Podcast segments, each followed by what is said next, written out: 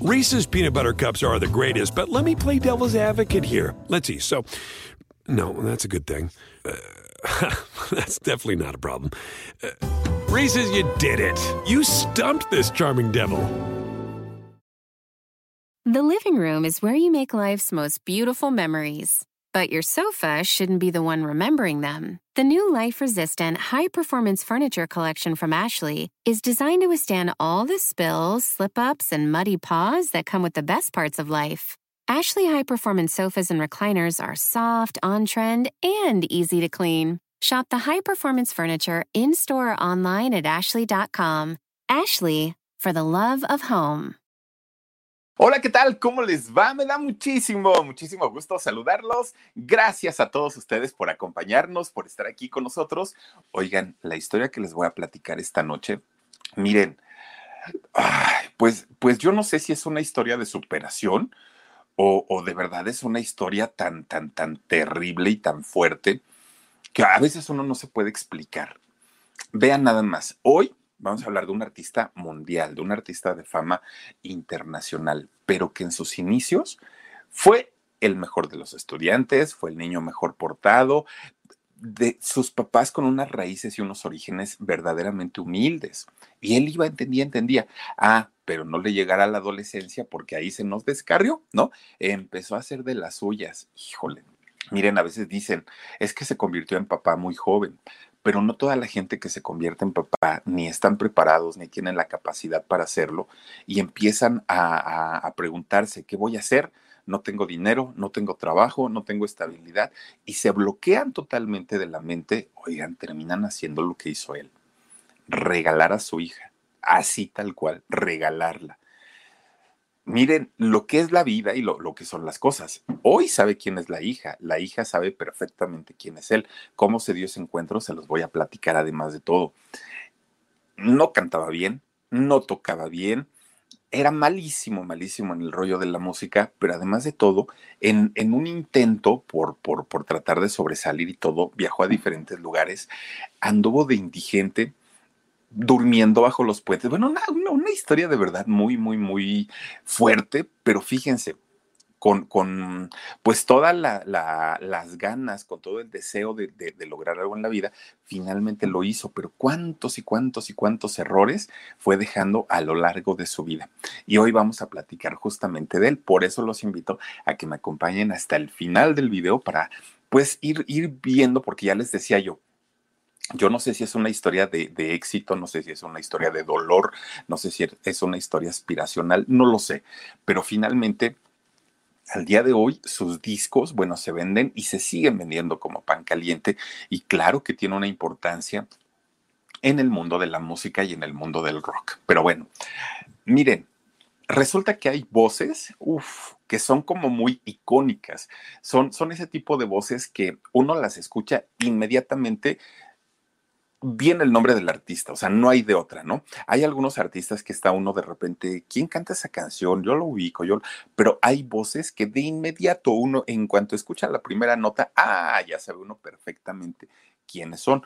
Por ejemplo, el caso de, de, Bonnie Taylor, ya ven que ella, por ejemplo, cuando canta Eclipse Total del, del, del Amor, oigan, inmediatamente uno sabe perfectamente que es ella por este tono tan ronco, por esta voz rasposa que tiene. Y eh, finalmente hay pocos artistas que logran esto, ¿no? Que con mm, una, sola palabra uno ubique perfectamente de quién estamos hablando. Miren nada más, ahí está, parece Barbie, ¿verdad? Una, uña muñequita. Oigan, pues hoy vamos a platicar de Roderick David eh, Stewart Stewart, perdón. Stewart, Stewart. Y fíjense que él es este músico mejor conocido como Rod Stewart. Hoy tiene 76 años, al día de hoy, pero aún como lo vemos, aún como, como, como se encuentra y que sigue vigente y sigue cantando, pues claro que tuvo una juventud, claro que tuvo un, origen y unos inicios en el ámbito eh, personal. Resulta que él fue el más chico de cinco hermanos, fueron cinco hijos los que tuvo la familia y fíjense, él le toca pues este es este momento en donde pues apenas iba terminando la Segunda Guerra Mundial, su familia londinense, su familia inglesa, y pues imagínense ustedes que estaba terminando esta situación tan terrible de lo de la guerra, pues había poco trabajo allá, bueno, no solo en Londres, en prácticamente todo el mundo o los países que fueron afectados por esta guerra mundial, pues había poco trabajo, la situación económica era realmente muy, muy, muy complicada, ¿no? Y el poco trabajo que había, pues ya se imaginarán ustedes que, bueno, todo mundo lo quería y, y aunque les pagaran poquito, pues la gente trabajaba por lo que fuera. Mucha gente trabajaba solo por la comida, por el sustento y a veces ni siquiera tenían sueldo. En el caso del papá de, de, Rod Stewart, don Robert Joseph, fíjense que él eh, era, era trabajador de la construcción, era maestro albañil, a eso se dedicaba. Y entonces cuando termina la, Segunda Guerra Mundial, pues muchos, eh, pues sí, muchas casas, edificios que había allá en Londres, pues o necesitaban mantenimiento o necesitaban reparación o eh, hacer nuevas obras, nuevas construcciones. Entonces, fíjense que trabajaba mucho, él sí tenía mucho trabajo, pero le daba mucho miedo dejar a sus cinco hijos solos con su esposa. ¿No? Porque imagínense ustedes, pues en una situación en donde había aparte de todo rapiña, donde la gente estaba ávida por, por, por comida, por despensa y todo, pues a él le daba mucho miedo salir a trabajar, pero tenía que hacerlo. Bueno, finalmente, pues él siendo maestro albañil, hacía su lucha, hacía su intento y se iba a trabajar. Él era escocés, el, papá de Rod Stewart. Y eh, por otra parte, su mamá, doña Elise Rebeca, ella sí era londinense. Entonces, pues ellos se casan, viven allá en, Londres y doña Rebeca, pues se dedicaba a cuidar a los cinco chamacos, ¿no? A sus cinco hijos. Era lo que había. Pues bueno, en esa casa había un choque de culturas. El papá escocés, la mamá inglesa, pues ya los chamacos no sabían ni de, ni de dónde eran. Y entonces fíjense que en el caso de Roth, de, del hijo este, menor, él se inclinaba más por la cultura del papá, por, por la cultura escocesa. Siempre se sintió incluso escocés y tenía una, mm, ¿cómo, les diré? Pues tenía una cercanía con el papá mayor. Y de hecho, a veces se lo llevaba a las obras eh, a, a, trabajar con él, pero pues, obviamente el niño no trabajaba, pero pues estaba ahí, ¿no? Viendo que el papá estaba pegando tabiques, aplanando, pues haciendo su, su trabajo, como lo hacen todas estas personas que, que, tienen este, eh, eh, este trabajo, que es además de todo tan duro, tan difícil, tan cansado, pues ahí tienen que el papá pues se lo llevaba para que el niño fuera viendo el, el trabajo tan, tan complicado y lo difícil que era ganarse la vida en aquellos momentos. La familia, una familia verdaderamente humilde, muy, muy, muy pobre, batallaron mucho por, por tener algo de dinerito. Gracias a Raquel Cortés, dice saludos mi estimado Felipe. Raquel, muchísimas gracias, te mando besotes y más por tu apoyo. Gracias, de verdad que sí. Oigan, pues, pues entonces, siendo ellos pues muy batallando mucho, ¿no? Batallando mucho para poder conseguir lo necesario para poder alimentar a la familia con todo y todo, pues pues miren, ahí fueron saliendo. Eso sí, a diferencia de muchos otros artistas de los que hemos platicado, en el caso de Rod Stewart y sus padres con sus hermanos, trataron de llevar una vida feliz, trataron de darles una infancia dentro de lo que podían los papás, una infancia pues medianamente agradable, donde los muchachos pues tuvieran lo que ellos querían. Bueno, pues miren, llega el momento en el que entran a la escuela, los cinco chamacos, imagínense ustedes, nada más el gasto tan terrible, ¿no? Entran a la escuela y en el caso de Roth, fíjense que ahí es donde él encuentra la pasión de su vida. Y no era cantar, déjenme les digo, no era cantar. Rod Stewart se empieza a, relacionar mucho con el mundo del deporte, específicamente con el fútbol. Se hace, pero miren, súper, súper fan de, del, del, fútbol, de todos los futbolistas, de lo, todo lo que tuviera que ver con este tema. Bueno, él babeaba. De hecho, fíjense ustedes que el papá estaba orgulloso de él porque decía, este chamaco va a ser un futbolista y nos va a sacar de pobres. Y bueno, él ya veía la realización del hijo en el deporte. Y fíjense que lo, apoyaba el papá, ¿eh? Era el primerito que le compró su balón, el primero que, que después le decía, ¿no? Que tenía talento y, y, siempre, siempre el papá echándole porras para que Roth se dedicara al fútbol Y cuando llegaba a tener un dinerito, el papá, así poquito poquito, se, se iba al, estadio, ¿no? A, a ver partidos. Y entonces se llevaba a su hijo el chamaquito, pues chiquillo, muy, muy, muy chiquillo, empezaba a gritar de ver a sus ídolos, de ver a todos estos eh, futbolistas que, andaban ahí en la, en la cancha, y pues le gritaba, ¿no? El niño. Cuando había un gol, cuando había una, una jugada así como, como pues cercana al fútbol, al gol, empezaba a gritar. ¿Y qué creen? Pues miren, le hacían una burla tremenda ahí en el estadio, porque tenía una voz fea, realmente era una voz fea, porque era una voz de niño pero era una voz rasposa y le empezaban a hacer burla, porque todo el tiempo parecía que estaba enfermo. Entonces la gente decía, ay, ese niño, por favor, denle algún dulce, ¿no? Algo para, este, para, quitarle la, la, garraspera de la garganta, porque así hablaba desde que estaba chiquito.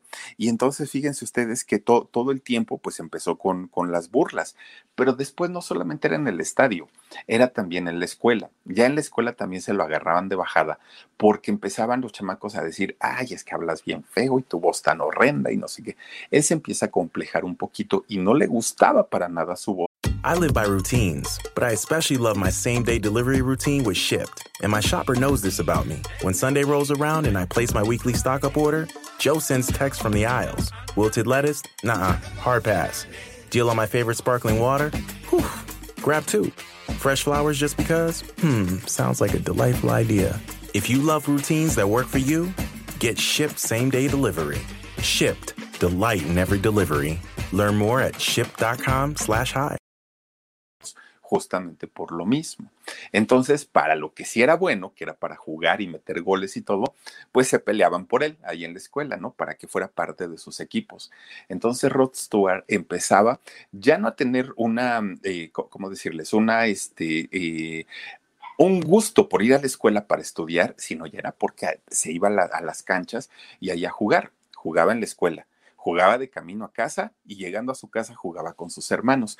Toda su vida ya, fue, ya era un, un, rollo futbolero, todo el tiempo se la pasaba jugando.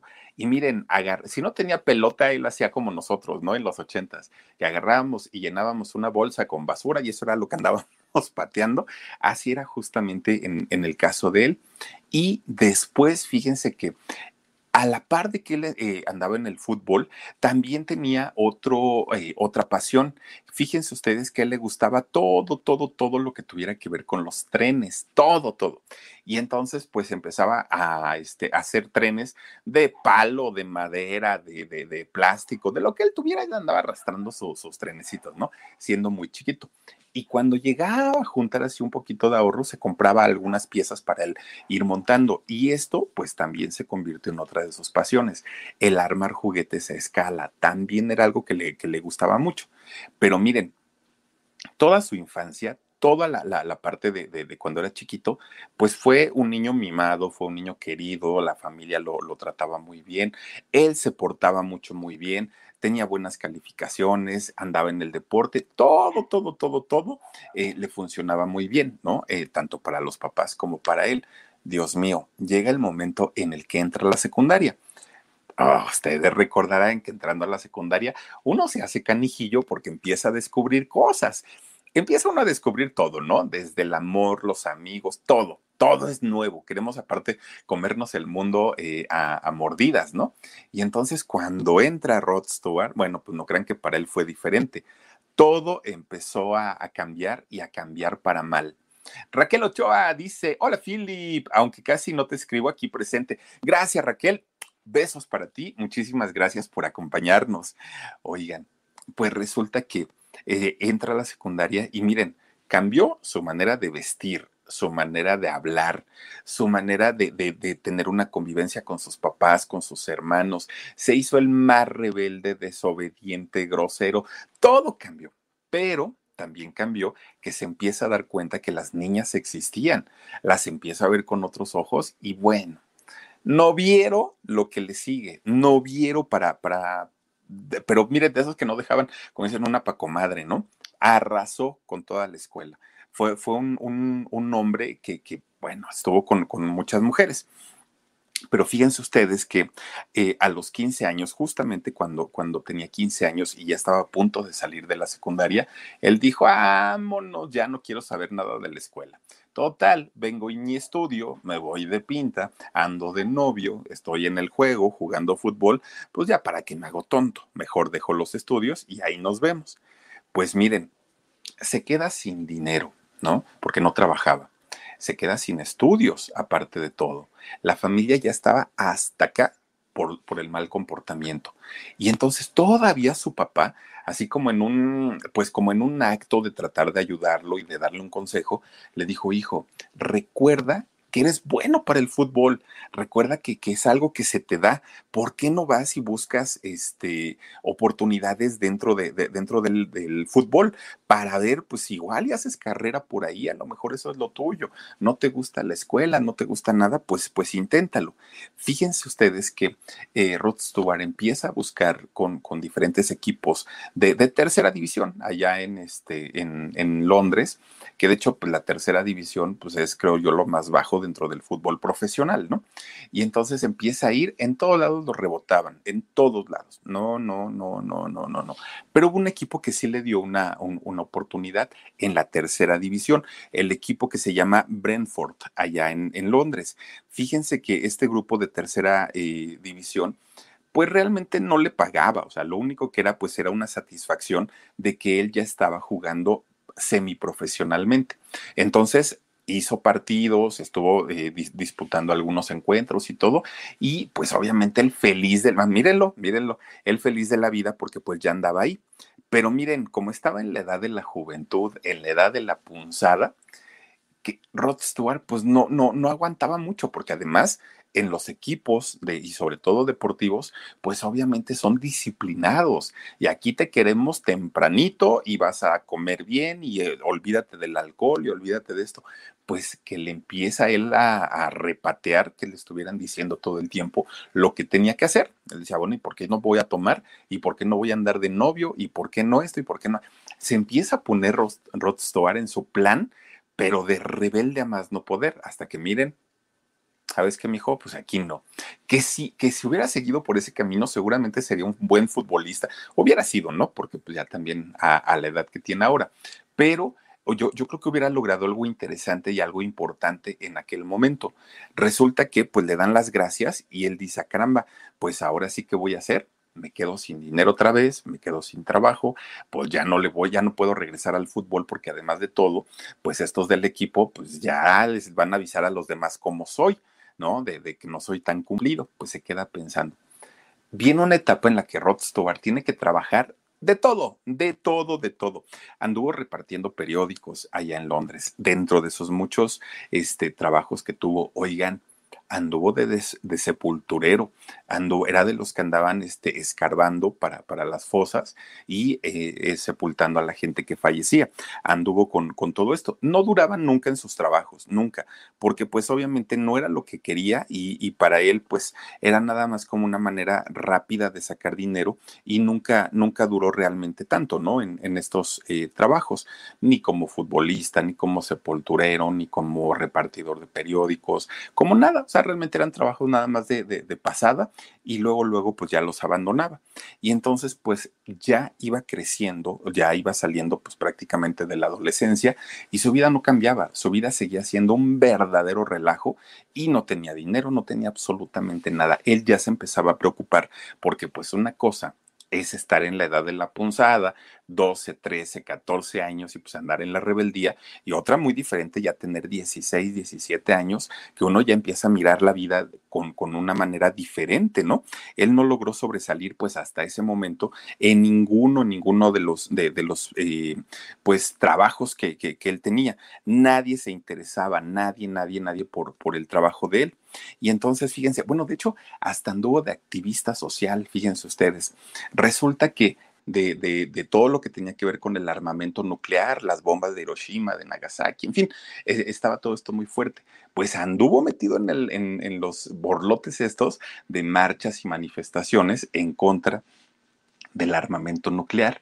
Pues total, un día que andaba ahí en la, en, en la marcha, pues ahí tienen que el gobierno de allá de Londres hace una redada y agarra a todos estos jóvenes que estaban alborotando, ¿no?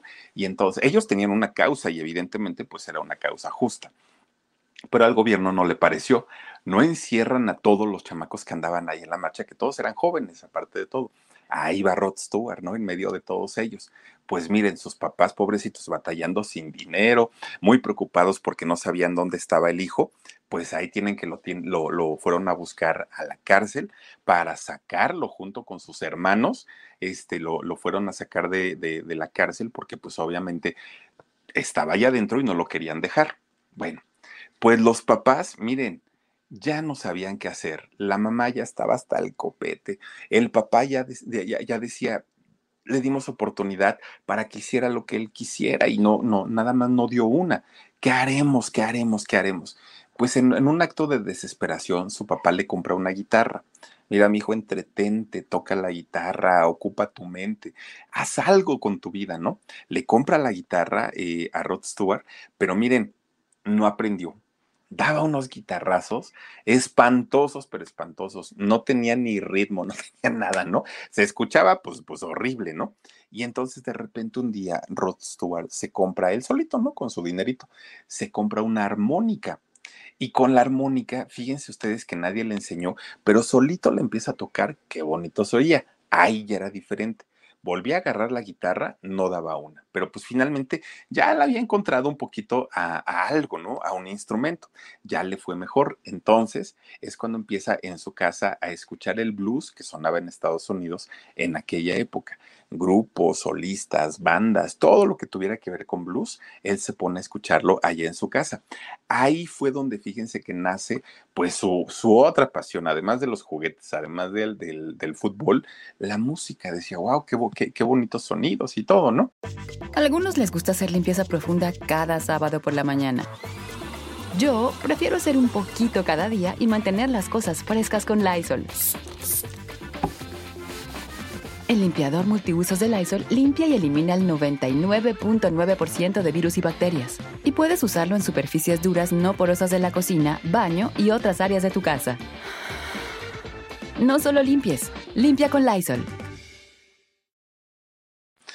le nace esta, eh, esta, idea, pero él seguía de noviero, bueno, con cuanta chica eh, se cruzara en su camino.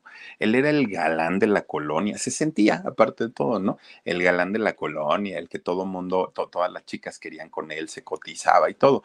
Pues las chicas decían, ay, qué padre, ya me tocó andar con, con Rod, le decía, ¿no? Y entonces, pues para él, esa era su, su vida, era su juventud. Miren, él se sentía ya como un buen músico, que tocaba espantoso, pero él decía que ya era buen músico. Se vestía así tipo rockero y salía para pues, andar de, conquistador. Pues miren, resulta que cuando estaba muy, muy joven todavía, de hecho, de repente eh, un día pues conoce a, a, un músico, a Will Jones. Fíjense que este músico era un, un, músico callejero y entonces tenía un poco más de experiencia que, que Rod, pero finalmente lo conoce y se hacen amigos, empiezan a platicar. Y este músico, Will Jones, era músico callejero. Entonces le pregunta a Rod, oye, ¿y qué haces? O sea, ¿qué te dedicas, no? Pues andas muy galanzón y todo, pero ¿de dónde sacas dinerito? Y dice Rod, no, pues no trabajo, ahora sí que lo que me tengo es porque me lo compran mis papás. ¿No te da vergüenza? Vámonos a trabajar, órale, allá a la calle, pues vamos a tocar en donde podamos, en un parque, en donde podamos, vamos a, este, a, sacar algo de dinerito. Bueno, pues está bien, dice Rod, pues total, que tanto es tantito. Miren, empezaba a tocar, porque además de todo, Wiz eh, lo, lo que hacía era tocar su guitarra. Empezaba a tocar y él sí tocaba bien y después Rod empezaba a tocar la, la, la, armónica, bueno, sonaba tan bonito que la gente inmediatamente pues empezaba a soltarles su, sus billetes, sus monedas y todo, ¿no? Pues ya les empezaba a ir de una manera este, mejor y entonces se dan cuenta que les va mucho mejor que cuando lo hacen solos. Cuando, cuando este eh, Wiz empezaba a tocar su, su guitarra en solitario, pues sí sacaba su dinerito pero cuando se juntaba con Rod, ah, caramba, pues sacaban hasta lo doble. Entonces se hacen muy, muy, muy amigos y se iban a trabajar, ¿no? Todos los días. Ya agarraban alguna esquina, alguna calle y poco a poco, pues empezaron a juntar su dinerito. Entonces, pues siendo jóvenes, los dos aventureros, rebeldes, rockeros, un día dicen, ¿por qué no irnos a viajar y por qué no irnos a conocer otros países, otras culturas, otros lugares? Bueno, pues empiezan de a poquito, ¿no? Estando en Londres, se pasan para París. Todavía no existía el túnel este, ¿no? Se pasan para París, este, eh, allá en, en, Europa, y entonces estando en París, miren, obviamente era totalmente distinto a lo que ellos estaban acostumbrados a vivir allá en, en, en, Londres. Y entonces, fíjense, lo único que llevaban era ropa para dos días, la armónica de Roth y la guitarra de, de Wiz. Era todo lo que llevaban. Y entonces empiezan a tocar en cafés, en el metro, en donde los dejaran, empiezan a tocar los dos. Desafortunadamente no les va como ellos hubieran pensado, ¿no? Que iban a ganar mucho y todo, no, se lograban mantener. Cuando les iba bien, lograban rentar un cuartito, pero de esos cuartitos, bueno, de por sí lo, las habitaciones allá son muy chiquitas, ¿no? Pero eh, cuando, cuando tenían oportunidad, rentaban un, cuartito, pues con los servicios básicos, muy, muy, muy chiquitos, y cuando no podían, oigan, ¿dónde creen que dormían? abajo de los puentes del río Sena, fíjense ustedes, ahí se dormían, ¿no? Ahí por Notre Dame, ahí este, ya ven que están lo, lo, los puentes, ahí se quedaban a dormir en la calle. Entonces, pues eso sí, andar en París les, les, sirvió mucho porque conocieron a muchos artistas en todos los sentidos, escultores, pintores, cantantes, hay mucho arte allá en París. Entonces se empiezan a relacionar con ellos, pero París no era lo que, lo, lo, que ellos esperaban. Ellos decían, no, pues llegamos a París y vamos a tocar en la ópera y vamos a tocar. No, en realidad no, les empieza a ir pues prácticamente igual. Miren qué bonito, ahí el río Sena. Empiezan a, este, a, batallar justamente como lo hacían también allá en Londres. Entonces, pues pensando en, en, bueno, París, pues ya lo conocimos, conocimos su cultura, conocimos su, su, su cultura, su gente, pero pues no nos está dejando lo suficiente. Entonces, otra vez dicen, ahora pues hay que ir a otro lado ahí tienen que agarran camino para España. Llegan a España, pero para su muy mala suerte, su muy mala suerte, comenzaba la época franquista, el rollo de Francisco Franco, el dictador, y que prohibía absolutamente todo todo lo que a, Franco le parecía que, incitaba a, que la gente estuviera en contra de su movimiento, todo lo prohibía. Y miren, no solamente Franco prohibió la música, Franco prohibía todo tipo de, expresiones culturales, expresiones artísticas, desde la pintura, desde la música, de todo lo que tuviera que ver con arte, bueno, pues el señor estaba en, en total desacuerdo. Entonces, pues cuando ellos llegan, pues se encuentran con, con, ese, con esta situación y había en ese momento, fíjense que había un, una ley para los vagabundos, vagos y maleantes, era la ley que, que, había en ese momento instaurada por, por Francisco Franco. Y entonces ellos, al ser extranjeros, y llegar sin dinero, pues se les catalogaba como eso, ¿no? Como, como vagos y maleantes. Y, sobre todo porque cuando llegan a España, pues no tenían para pagarse un hotel y entonces, pues imagínense, nuevamente era cuestión de dormir en las calles y al dormir en las calles, pues se convertían en automático en vagabundos. Y entonces, pues rapidito, rapidito, que me los entamban a los dos, los meten a la cárcel pero ya no había, eh, sus papás ya no estaban cerca, sus papás, para que fueran y los sacaran, como cuando anduvo ahí en las revueltas. Entonces, ya estando ahí en la cárcel, pues decían, ¿y ahora qué hacemos aquí? ¿Quién nos va a venir a sacar? No hay dinero, no, no hay nada, pues estos hablan español, nosotros hablamos inglés y ahora pues empiezan a preocupar realmente, ¿no? Pues total, fíjense que por ser extranjeros les ponen un traductor y les dicen, a ver, ¿a qué vinieron? No, pues a conocer. ¿Y cómo van a venir a conocer sin dinero? Bueno, es que venimos como músicos callejeros. Pues aquí no puede haber callejeros porque el gobierno lo prohíbe. Y ahí tienen que los trepan a un tren y vámonos regreso, ¿no? Pues como pudieron ellos tocando y como pudieron, lo regresan a, Londres finalmente.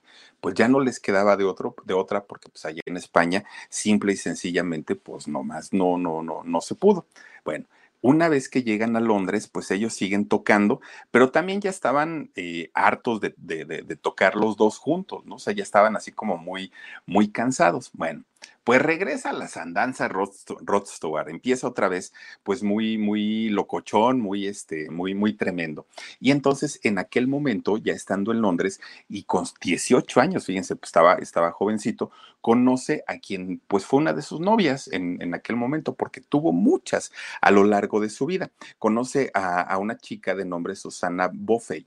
Y entonces fíjense ustedes que empieza a salir con esta chica y de repente esta chica Susana le dice, Rod, estoy embarazada. Pues el músico dijo, no, no, no, no, no, espérate. Estamos muy jóvenes, ella tenía 17, estamos muy jóvenes, no estamos preparados, no tengo casa, no tengo trabajo, no tengo dinero. Ah, pero bien que ando ahí de Cusco, ¿no? No tengo nada para ofrecerte. Y empieza a decirle a esta chica, tienes que abortar. Y la chica, no, no, no, no, yo no voy a quitar, a sacarme a mi hijo, ¿cómo crees? Se empiezan a armar de, de, de, pleito, ¿no? Porque pues él le insistía en que ella abortara, ella no quería, ¿cómo se lo iban a decir a la familia? Bueno, era una situación muy complicada, sobre todo por la edad que tenían ambos. Rod se lo comenta a sus hermanos, a sus papás no, pero se lo comenta a sus hermanos. Los hermanos le dicen, los cuatro, pues lo que tú decidas está bien. Y si decides tener a tu hija, pues, a tu hijo, pues te vamos a apoyar, vamos a estar contigo. Ah, bueno, pues resulta que así va pasando el tiempo hasta que Susana ya no estaba en, en tiempo para, para, abortar si es que lo iba a hacer, ¿no? Pues ya habían pasado el tiempo reglamentario de seguridad. Entonces, eh, resulta que dejan que, que, pase el embarazo, pero estaban muy preocupados porque no sabían ninguno de los dos qué iba a pasar, ¿no? ¿Qué futuro les iba a tener? Imagínense hace cuántos años. Y resulta entonces que pues llega el momento del parto. Nace su bebé. Y cuando nace la bebé, pues Rod así dijo, no, no, no, no, no, si yo la veo al ratito no voy a querer, este, pues ya despegarme de ella y no tengo y no quiero ser padre, no quiero todavía. Y entonces ya con su bebita en, en, brazos, le dice a, Susana, hay que hacer algo, pero no te la puedes quedar. Y entonces Susana, tontamente, por, porque lo hizo de esta manera, tontamente le hace caso a Rod Stewart y dan a la niña en adopción. La regalan tal cual, ¿no? Siendo, siendo muy jovencitos, ambos, con, con, con una insistencia de Rod, regalan a, a esta niña. A algunos les gusta hacer limpieza profunda cada sábado por la mañana. Yo prefiero hacer un poquito cada día y mantener las cosas frescas con Lysol. Las toallas desinfectantes Brand New Day de Lysol hacen súper conveniente limpiar superficies como controles remotos, tabletas, celulares y más, eliminando el 99.9% de virus y bacterias, con una fragancia que lleva tus sentidos a un paraíso tropical. No solo limpies, limpia con Lysol y no vuelven a saber de ella, por lo menos por, por el momento. De hecho, para Susana fue un, un, trauma tan fuerte haber regalado a su hija que ella no la volvió a ver, Susana. Ella no quiso volver a saber nunca de, de, de, su hija, nunca quiso volver a tener contacto, aunque posteriormente hubo manera de, poder hacerlo. En el caso de ella, murió finalmente Susana sin eh, volver a ver a su hija nunca. Hasta ahí quedó, supo que le habían puesto por nombre Sara porque... Eh, final, finalmente pues ella sí la tuvo entre sus brazos, fue el nombre que le dieron, pero no la volvió a ver nunca. Y en el caso de Roth, fíjense que ya una vez que no tenía la hija, una vez que este, ya, ya estaba libre de la responsabilidad de ser padre, pues para él dijo, ay, mejor, yo sigo en lo mío, voy a seguir cantando, voy a seguir haciendo mis mi, shows, voy a seguir haciendo lo que sea, ¿no?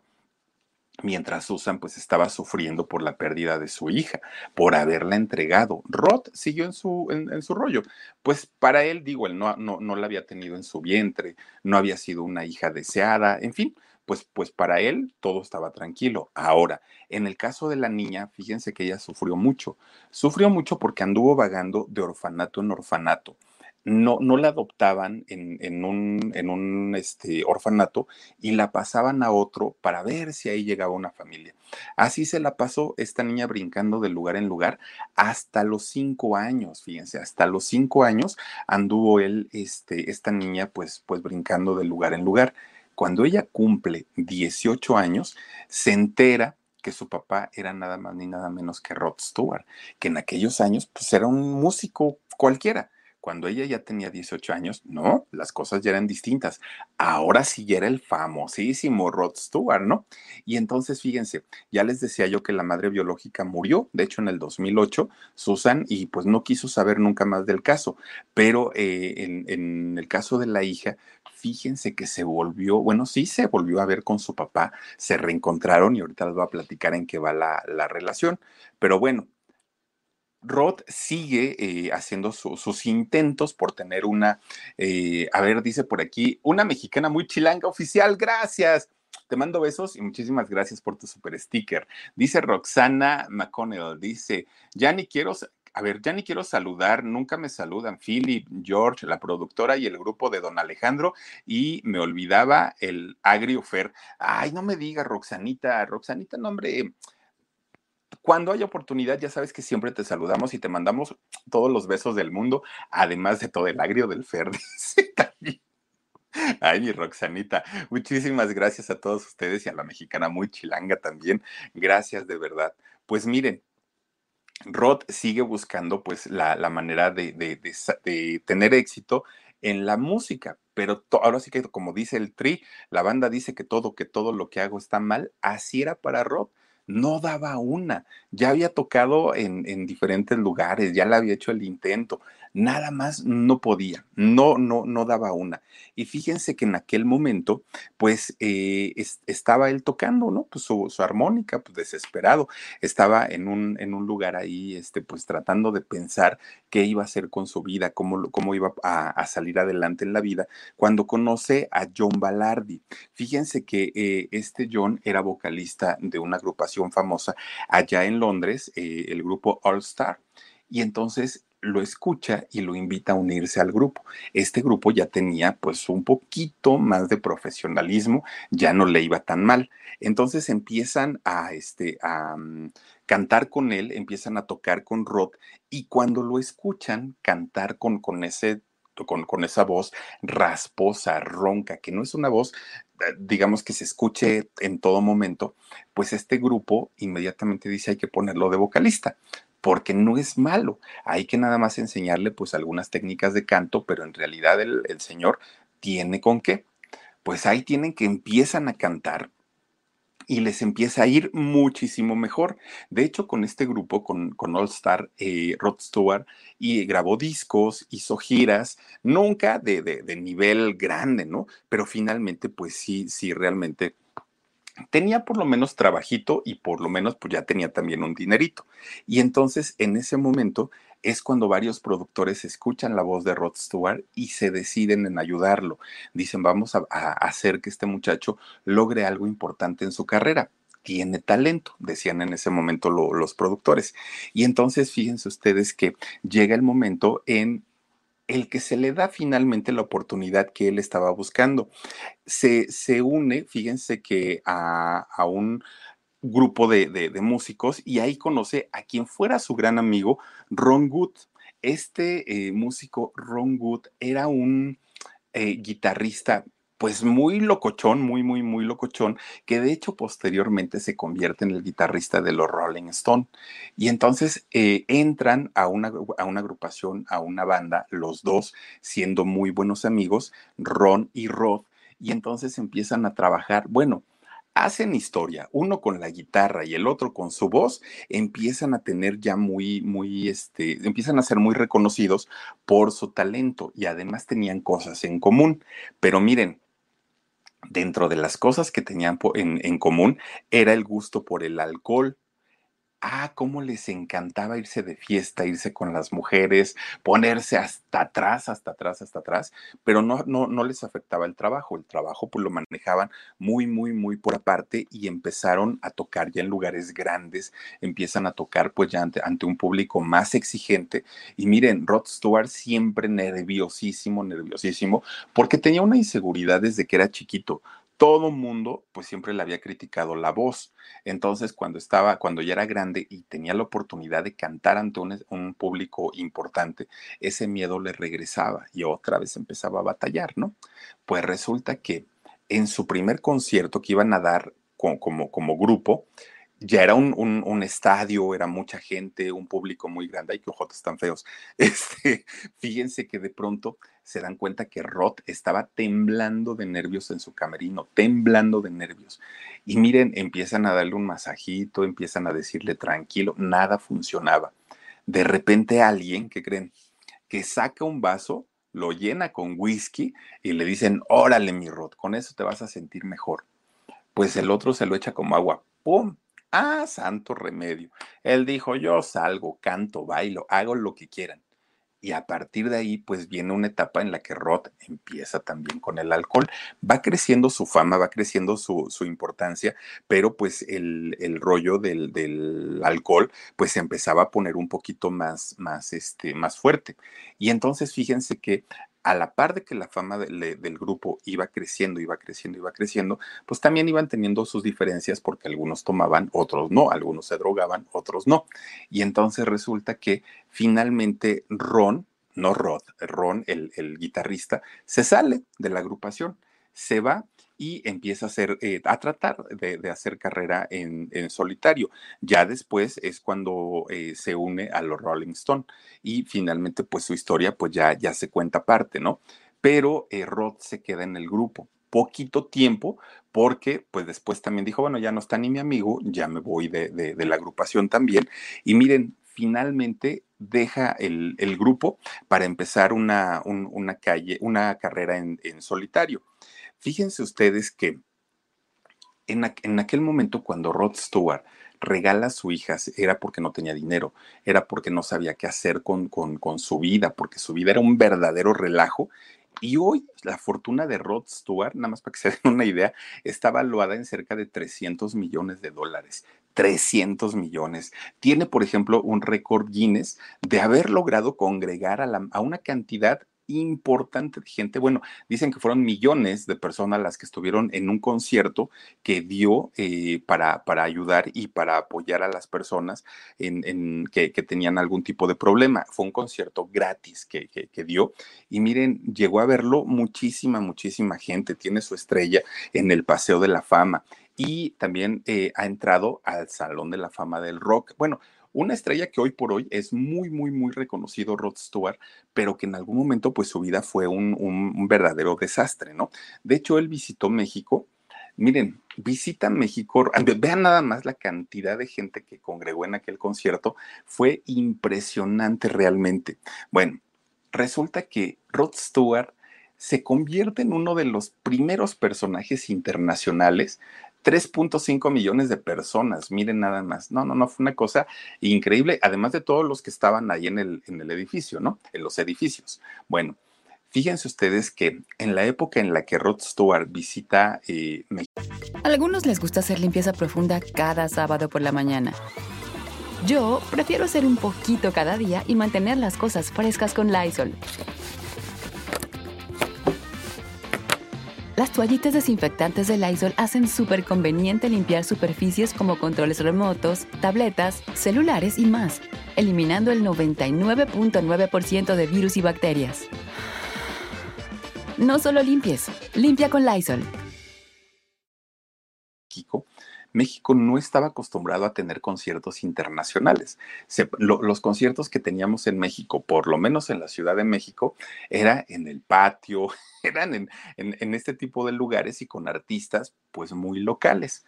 Resulta que México en aquellos años solamente había recibido a, a grupos como Queen, que vinieron a Puebla y recuerdan ustedes, allá a Monterrey, ¿no?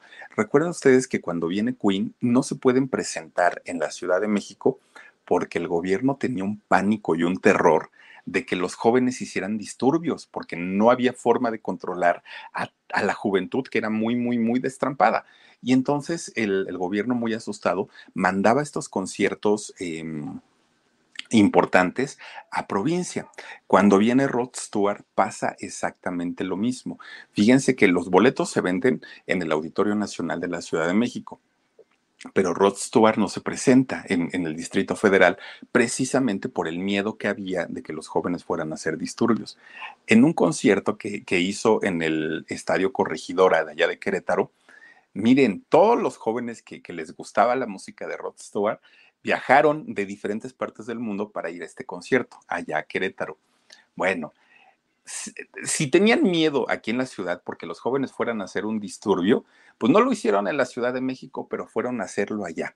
De entrada, ahí tienen, ¿no? Que los boletos se vendieron en minutos. En minutos ya no había boletos. Cuando era el momento de abrir las puertas del estadio de allá del Corregidora, oigan, a alguien se le ocurre abrir una puerta equivocada y los jóvenes se enojaron porque estaban formados ellos ahí en la fila. Se enojan y ¿qué creen? Empiezan a patear las rejas, la puerta, tiraron todo. Ellos se metieron, ¿no? Ya, estaban adentro del estadio. Pues de entrada, pues ya habían dejado afuera un desastre. Entran al estadio y empieza a correr, miren, luego, luego, ¿no? Pues el, el churrito, el alcohol y todo. El estadio no vendía alcohol, precisamente para evitarlo. Pero pues los jóvenes ni necesitaban que se los vendieran adentro, pues si ya lo llevaban en sus anforitas. Alcohol y drogas, todo allá dentro del concierto y todavía ni empezaba. Cuando iba a arrancar apenas el concierto, miren, todos los chamacos que estaban arriba en las gradas, pues obviamente querían ver a su artista de cerca. Y entonces empiezan a bajar, a bajar, a bajar, a bajar, y se empiezan a brincar de las gradas a la cancha. Bueno, se hizo un tremendo, tremendo, tremendo relajo, pero pero relajo, ¿no? En, esos conciertos. Y entonces para los siguientes conciertos que, hubieron en México, que no fueron en la Ciudad de México, pues el gobierno ya tomó más precauciones. A partir de, de que Rod Stewart se presenta en México, es, fue, fue, como una prueba de fuego para el gobierno de, si iban a poder controlar o no a, la gente cuando fuera a ver artistas internacionales. Él fue el que finalmente abre la puerta a que este tipo de espectáculos llegaran a la Ciudad de México. Ya habían llegado, Santana ya se había presentado también en México, pero no en la Ciudad de México. El Queen ya se había presentado, pero no en la Ciudad de México. Había un miedo y había un pánico. Después de ese gran concierto de Rod Stewart, eh, ya, ya pudiendo controlar a los jóvenes, no, no como lo que sucedió allá en Querétaro, fue el momento en el que el gobierno permite que otros artistas de talla mundial lleguen a cantar a México. Michael Jackson, Madonna, el artista que ustedes quieran, hoy por hoy se puede presentar en cualquier escenario de México. En aquellos años, no. Y Rod Stewart se convierte en la primera figura que eh, en donde puede el gobierno controlar a los jóvenes sin violencia, sin eh, pues, pues eh, ¿cómo es la palabra? Hay una palabra sin, eh, hay como limitarlos, ¿no? Sin, sin, sin oprimirlos.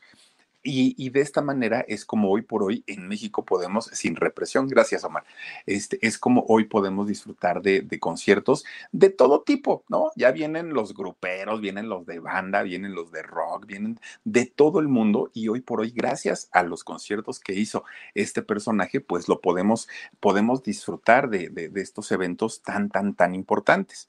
Bueno, pues fíjense, fama, dinero, mujeres, pues una vida muy, muy, muy fuerte la, que tuvo este Rod Stewart. Pero, pues miren, la vida en algún momento tenía que cobrarle factura y sobre todo pues a la edad que tiene.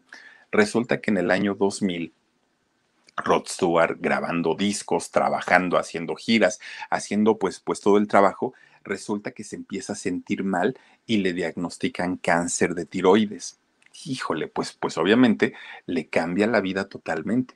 Con el tremendo dinero que, que, tiene, pues obviamente empieza a revisarse con los mejores especialistas, los mejores médicos, bueno, ya, ya, sabrán ustedes, ¿no? Miren, pues, pues con todo lo que él hizo, porque aparte cumplió las este, especificaciones de los médicos al 100%, se curó Fíjense que logra superar el cáncer y nuevamente empieza a trabajar Rod Stewart, ¿no? Empieza a tener eh, trabajo, empieza a cantar. Bueno, de hecho, tuvo que volver a aprender a cantar. No perdió la voz, pero tuvo que volver a aprender. Tenía su maestro de canto, pero logró hacerlo. Siguió sus tratamientos al 100% y se cura. Sigue trabajando. Pues llega el año 2016 y ¿qué creen? Desafortunadamente el cáncer le regresa, pero ahora, ahora le regresa en la próstata. Y entonces, pues otra vez empieza todo el batallar.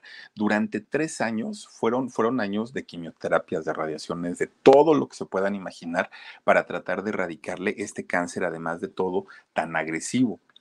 Pues miren, como gato, siete vidas, se vuelve a curar, vuelve a salir adelante y ahora, pues imagínense ustedes, después de haber ganado la batalla dos veces en contra del cáncer, pues el más seguro que nunca, ¿no? Feliz de la vida, pues volvió a cantar, vuelve a salir con sus amigos y todo. Rod Stewart eh, a lo largo de su vida tuvo ocho hijos, ocho hijos, incluyendo a, esta chica este, que, desafortunadamente la había regalado. Cinco mujeres diferentes fueron las madres de, sus ocho hijos. Es excéntrico a más no poder. Allá en Londres tiene un castillo. Su mansión que, tiene allá en Estados Unidos, en Beverly Hills, oigan, está valuada en 60 millones de dólares. Es una cosa impresionante. Tiene un gusto por los coches eh, de, de, lujo deportivos. Miren, tiene tres Lamborghinis y un Rolls Royce, además de cinco Ferraris. Digo, quien tiene uno ya se siente el muy, muy. Imagínense teniendo todos estos coches. La verdad es que una, vida llena de lujos que tiene hasta el día de hoy ha vendido a lo largo de su carrera 200 millones de dólares, es, eh, de, discos, perdón ustedes, 200 millones de discos de los 33 que ha grabado en toda su carrera. Ahora, resulta que en el año 2013, después de, de, y afloja y con que sí, con que no, y con que nos vamos a ver, y, si vamos a ver la, la exclusiva y si, todo lo que quieran, finalmente tuvo una reconciliación con su hija, fíjense, con su hija Sara. Se logran reencontrar y, mucha gente llegó a decir que esta chica lo había buscado solamente por dinero, porque decían, si su papá hubiera sido cualquier otra persona y lo hubiera encontrado después de 18 años, seguramente no lo hubiera perdonado. Pero miren, si Roth la abandonó, la regaló y esta chica hoy por hoy se siente merecedora de parte de la herencia, y vean cómo se parece aparte de todo, ella considera que es merecedora de parte de la herencia, pues yo creo que está bien jugado por ella, ¿no? Bien, pues oigan, es lo menos que se merece después de que su padre la abandonó en un orfanato, estuvo vagando durante cinco años sin poder ser adoptada y en el momento que logra tener una familia, se va enterando que pues no eran sus verdaderos padres, ¿no? Y que su verdadero padre era Rod Stewart. Entonces, ahora reconocida como hija de este cantante, pues va a ser, eh, es merecedora, ¿no? De parte de la herencia que dejará este cantante de sus 300 millones que tiene en sus cuentas, más la casa de, la mansión de 60 millones de dólares, más el castillo que tiene allá en Londres y más esta colección impresionante de, de coches, de coches deportivos de lujo que tiene también. Y súmenle a eso todas las regalías que se van a ir sumando a lo largo de los años bueno, pues una cantidad importante. Y miren nada más el castillo que tiene allá en Londres, Rod Stewart. No, bueno, de haber dormido bajo los puentes, de haber estado en la cárcel, de, de, haber cantado muy feo, de haber tocado la guitarra muy mal, hoy por hoy, pues una estrella internacional una estrella mundial. Y miren, dicen que todos en la juventud cometemos errores, pero regalar un hijo, hoy quién sabe, ¿no? Digo, yo conozco casos en donde los, los jóvenes son papás a los 16, 15 años y se hacen responsables de sus hijos no es pretexto el, el, rollo de la edad, pero bueno, pues ahí tienen la historia de este cantante rockerón y que pues ha tenido una vida bastante, bastante fuerte, incluso en cuestiones de salud. Pero bueno, oigan, vamos a mandarle saludos a la gente que se ha conectado esta noche con nosotros. Dice por aquí, ah, ya, tenía rato que no te veíamos, Josie. Dice Josie Angelique Allen, gracias por el acervo cultural del gran Vivaldi. Espero hables de los genios de la literatura universal, Cervantes, Alighieri, eh, Shakespeare, Oscar Wilde, Hayes, eh, Unamuno y el espectacular Oscar, Oscar Wilde. Vamos a hablar de ellos, mi querida Yossi, con todo gusto. Claro que sí. Vivianita Quintanar Flores dice, ay, qué juventud tan locochona. Yo creo que todos hemos tenido nuestra etapa, pero hay quienes sí se pasan, ¿no? María Guadalupe Gómez Camacho dice, yo estuve en el concierto de Puebla de Queen. Uy, eres de las afortunadas, mi querida Guadalupe.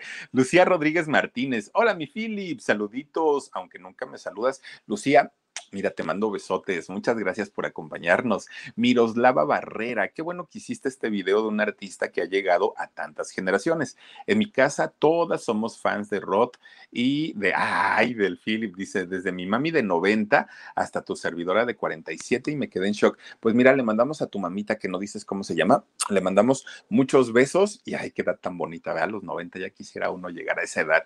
Princesita Sofía, dice Philip, buen tema, Rod Stewart, me encantan sus canciones y me quedé en shock. Gracias, princesita. Eh, Armidia Gutiérrez Luque dice saluditos desde California. Philip, saludos, mi querida Armidia, trabajando en tu sonrisa.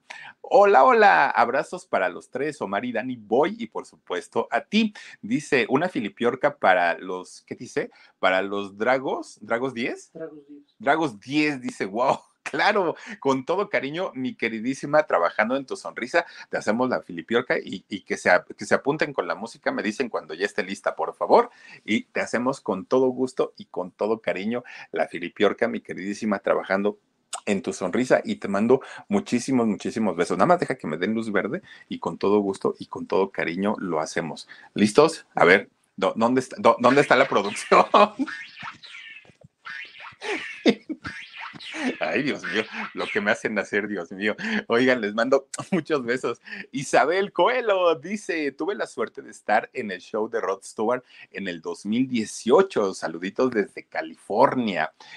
Ve nada más, Isabel, qué padre, ¿verdad? Porque aparte de todo, cuando, cuando vienen esos recuerdos de yo estuve, me tocó estar y todo, ay, qué padre, de verdad que se disfruta y se disfruta muchísimo. Adriana Márquez Miranda dice, mándame saludos y un beso hasta Papantla. Ay, Qué rico huele Papantla a puritita vainilla. Oigan, allá cómo se cultiva, se siembra la vainilla y hacen figuritas y flores y todo con, con, los, con la, la, vaina. Ahora sí que valga la redundancia, la vaina de la vainilla. Dice Inés Moyu, besos Philip y felicitaciones junto con tu, con tu equipo por tu excelente trabajo y mándame mi beso. Mando muchísimos Inés Moyu. Gracias por estar y a todos ustedes. Oigan les quiero recordar que al ratito, al ratito ya en cosa de, ¿cuánto será? De, de 25 minutos, vamos a tener este contenido en el alarido. Vamos a poner un video de verdad se lo recomiendo, está bien bueno. Por favor, acompáñenme. Digo, Ah, sí, sí, sí, pueden hacerlo. Desvélense conmigo un ratito nada más, por favor. Y ahí vamos a subir el nuevo alarido en un ratitito. Ahí estaremos conectados y escribiéndonos a través del super chat. Muchísimas, muchísimas gracias por habernos acompañado. Mañana no se pueden perder la historia que les tengo preparada porque está buenísima. Se los, se los aseguro que está buenísima. Y Recuerden que tenemos alarido en un ratito, en shock el día de mañana a las 2 de la tarde y a las 10 y media aquí en el canal del Philip. Gracias por suscribirse, cuídense mucho y si Diosito quiere nos vemos en un ratito. Besos y adiós.